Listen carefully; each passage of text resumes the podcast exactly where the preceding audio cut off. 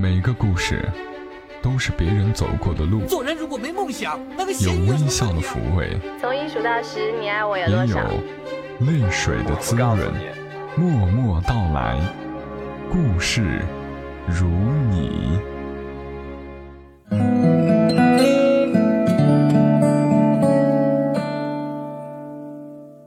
默默到来，故事如你。这里是在喜马拉雅独家播出的《默默到来》，我是小莫，来和你聊一聊我们平常人身上所发生的故事。前几天，一个远在深圳的朋友回长沙，我们难得的碰上了面，一起约了个饭。他和我说，他在长沙的一个表姐也会来，他表姐常听我的节目，想见一面。于是，我知道了他表姐的故事。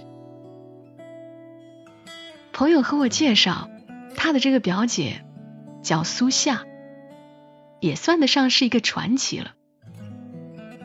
苏夏二十五岁以前的人生都很让人担忧，包括我的这个朋友在内，他身边的所有人都曾为他的未来担忧，因为他真的是一个毫无心机、特别单纯的人。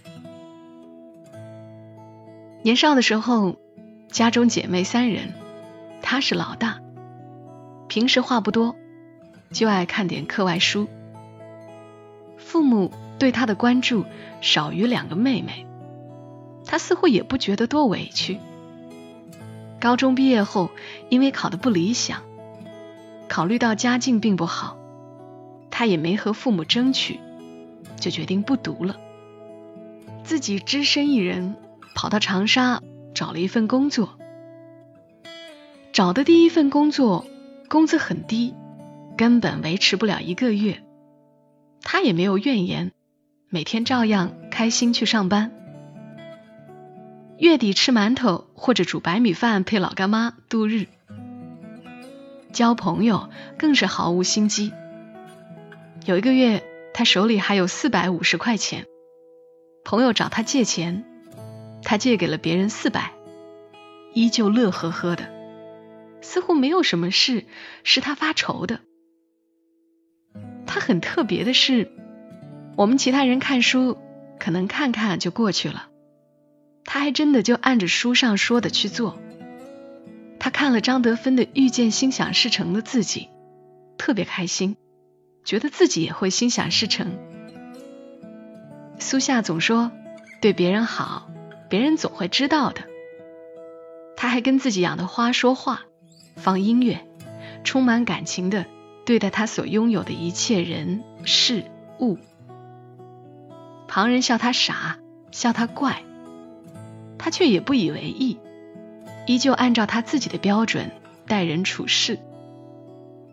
但说起来也挺奇怪的，他后来的每一个决定都并不坏。当年那份工资很低的工作，也没有做多久，就被总部发现了他的手工才华，调到了总部。后来不工作了，开过两个店，每一个店都生意很好，老客户一直光顾，新客户不停增加。就连他房间里、院子里养的那些植物，都生机勃勃。朋友中有人的植物若是养的没了生气，就往他家搬，他来养几天，又能恢复了生机。而在婚姻方面，他的家人朋友原本也很担心，他这样的性格该是要吃亏的。这个没正经谈过恋爱的姑娘，竟然在和一个其貌不扬的男人相处了一段时间之后，就笃定要和他结婚了。家人朋友劝他考虑一下，因为这个男人长相、家世、能力都没有任何过人之处。苏夏却能说出这个男人一串的好，细心、耐心、善良等等。他的关注点似乎总与常人不同。可他们的婚姻已经快十年，未来会怎么样，大家不知道。但苏夏和他先生目前的琴瑟和鸣确实有目共睹。苏夏依旧活得很简单，除了挣钱就是看看书、养养花。先生把他的爱好也当成了自己的爱好，甚至还把带孩子、做饭这些家庭琐事也包揽在了自己身上。他先生说，苏夏靠在床头看书的样子，就是最美的画面。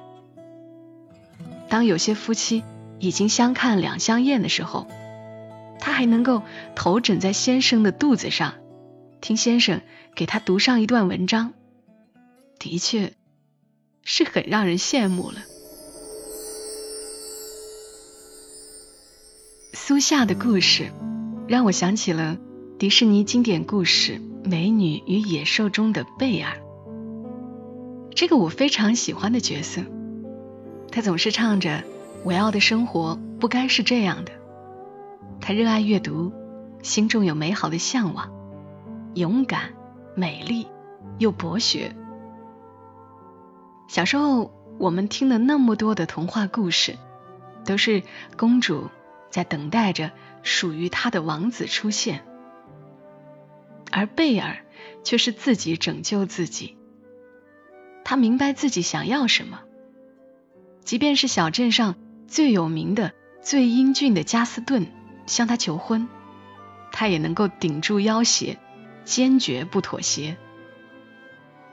他既看懂了加斯顿的自负虚荣，同时也不愿意接受不同价值观的婚姻。我对贝尔最敬佩的地方是，他勇于承认心里的爱。当贝尔在逃出城堡，却在半路遇到狼群、野兽现身救贝尔一命时，他对野兽是感恩的，他爱书，野兽送了他一整座图书馆，他是开心的。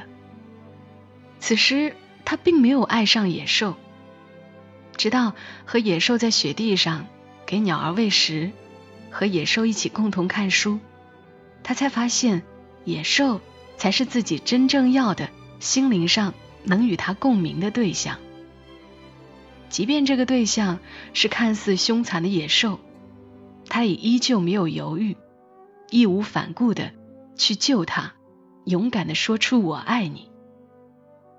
在他说出“我爱你”时，他并不知道野兽会变成王子。你们都知道，我的女儿才两岁多，我想等我的女儿再稍微大一点，我一定会给她慢慢的、细细的讲这个故事。我希望在这个故事里，让他明白到爱情到底是一种怎样的感觉。你是王子，你又帅又多金，所以我爱你吗？因为你在我落难的时候救了我，所以我就要爱你吗？都不是。在《美女与野兽》的故事里，爱是你让我想成为一个更好的人。也是一种我们才是最合适的共鸣，更是无论其他人怎么看你，你在我心里都是珍宝。我希望我的女儿在故事里能够感受到，女性的魅力在于人格独立，并不依附于王子。没有王子的出现，也可以是公主。希望她始终相信童话，善良、美好。与真爱，希望他能够如贝儿一样独立、勇敢、智慧，能够发自内心的爱上一个人，而不是因为其他。如果你是女孩，是一个对爱情充满向往，或者你有个小女儿，你希望她拥有贝儿一样的品质，亦或者你是那个因为不懂爱、不知道如何去爱而觉得很寂寞的男孩子，都推荐你们。去重温这个经典故事，正好今年音乐剧《美女与野兽》已经入驻上海华特迪士尼大剧院了。这一次在上海演出的是《美女与野兽》的中文版，所以不用担心听不懂。音乐剧的演出阵容非常强大，服饰特别华美，舞台的切换也很炫目。比如贝儿和王子一起吃饭时。城堡里所有的刀叉、勺盘全都跳起舞来，烟火喷射，很震撼，小孩子们很喜欢。如果家里的小孩已经有七八岁的样子了，那你完全可以带他去看一看，不用担心坐不住。美丽的场景、动听的歌声，还有紧凑的剧情，会把他们吸引住的。不在上海的朋友，也可以在迪士尼官网或官方微信提前订票。为了让你们更好的感受一下《美女与野兽》这部经典的音乐剧。今晚的节目还有彩蛋部分，节目的后半部分，小莫会连线《美女与野兽》中文版的演员，一起先通过声音来感受这部音乐剧的魅力。我们今天节目中连线到的是音乐剧《美女与野兽》中文版贝尔的扮演者，毕业于上海戏剧学院的郭耀荣。嗨，郭耀荣，你好！先给我们喜马拉雅上的听友打个招呼吧。喜马拉雅的听友们，大家好，我是中文版音乐剧《美女与野兽》中贝儿的扮演者郭耀荣，非常开心可以在这里跟大家分享我的感受。我们也很高兴可以听到你的声音。那首先可以请你和我们说一说，你觉得音乐剧最大的魅力在什么地方吗？我觉得音乐剧最大的魅力就在于它是集音乐、舞蹈和戏剧为一身的一种呃表现形式。那么观众可以听到好听的音乐，看到好看的舞蹈。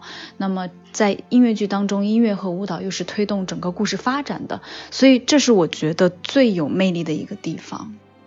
嗯，那对于你来说，当你听说这一次你能够来出演。知名度如此高、如此经典的一个角色贝尔，你能和我们来描述一下，当你得知自己获得这个角色，然后到现在是一种什么样的心情吗？当我第一次接到电话通知说我面上这个角色的时候，我一直在哽咽，内心其实非常激动，因为整个面试的时间非常的长，然后嗯，对我的考验非常大。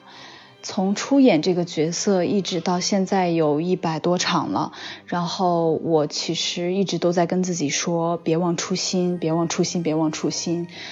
嗯，我站在台上的时候，我就要告诉自己，一定要给大家好好的讲故事。那你会觉得你和你扮演的这个角色贝尔之间有什么相似的地方吗？其实，因为大家都知道贝尔是一个勇敢、坚强，而且非常独立的姑娘。她通过读书呢，就觉得很想去外面的世界看一看。在最开始的排练过程当中，我就发现，其实。呃，我跟贝尔就有很多相似的地方。我小的时候就上私立学校，然后后来不管去北京考学还是去来上海上大学，我都是自己一个人去完成的。所以在这方面就发现了很多的共性。我小的时候也特别喜欢去外面的世界，就想要去看看外面的世界，很期待去美国啊，然后去呃各个国家想要看一看。所以这个是让我觉得我跟贝尔有很多这种相似之处，所以在塑造角色的过程当中也会有很多的帮助。美女与野兽其实也是一个非常浪漫的爱情故事。那贝尔这个角色，他会影响到你的爱情观和婚姻观吗？我其实觉得这个爱情观跟婚姻观，呃，通过这个美女野兽的这个故事呢，其实是。呃，有一点点认同的，但是怎么说呢？因为现在其实因为每一个人的这种观念都不太一样。对于我自己来讲，我是比较喜欢呃看重对方的一个就是自身的一种才华和内心的这种真善美。然后我觉得两个人互相支持、互相鼓励特别重要。然后只要开心快乐、简简单单的就好。嗯，希望耀荣开心快乐。我们今天就聊到这里，谢谢你，非常开心能够听到音乐剧《美女与野兽》中文版贝尔的扮演者郭耀荣和我们聊他对于贝尔这个角色的感受。而关于更多《美女与野兽》这部音乐剧的浪漫与精彩，还是需要大家亲临上海华特迪士尼大剧院的现场，才会感受的更真切。大家记得要提前订票哦。好了，今晚节目就陪伴你们到这儿，愿你一夜好眠。小莫在长沙跟你说晚安。如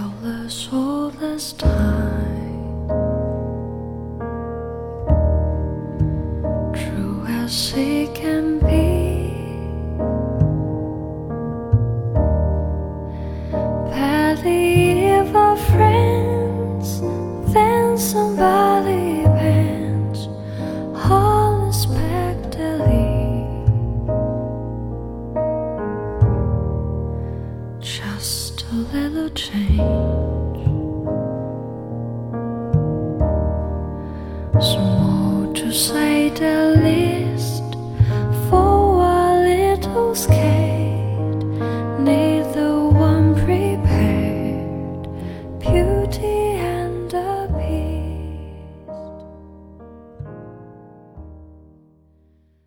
喜欢这期节目，麻烦你帮忙转发到朋友圈，让更多的人听到。小莫在这儿，谢谢你。